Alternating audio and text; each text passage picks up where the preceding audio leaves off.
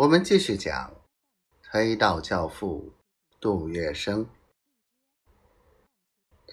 大罢工后，中共上海市委和中共中央发表告民众书，积极筹组上海市民政府，建立苏维埃式政权。在这上海市将成为外国军队、军阀武力乃至革命大军陷于混战的战场。不分华界、租界，同归于尽的时刻。上海滩的地方士绅和社会群众领袖都在忧心忡忡，四处活动。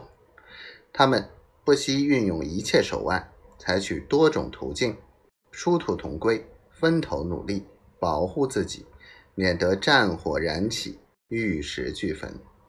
将这七百年来还有刀兵之灾的东方明珠毁之于一旦。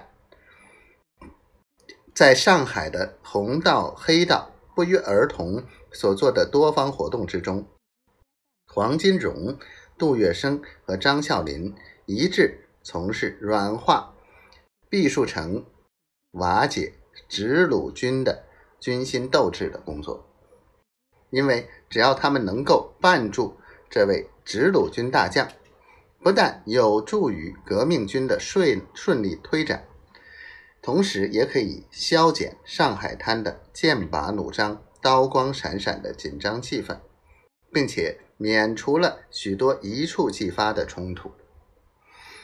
唐使他们更进一步劝诱毕书成早日归顺革命阵营。一举解决这两万余人的直奉军主力，那么剩下孙传芳的第九师李宝章部官兵两千八百人，也就成了选界之计。革命军尽可传习而定，战火也将远离上海而去。三月十日，由杜月笙、张啸林出面备一份请帖。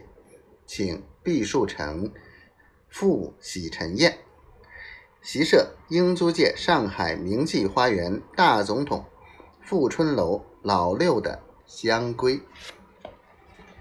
毕树成考虑再三，终于欣然应命。杜月笙心知毕树成不会不来，因为一则他知道杜张都是他。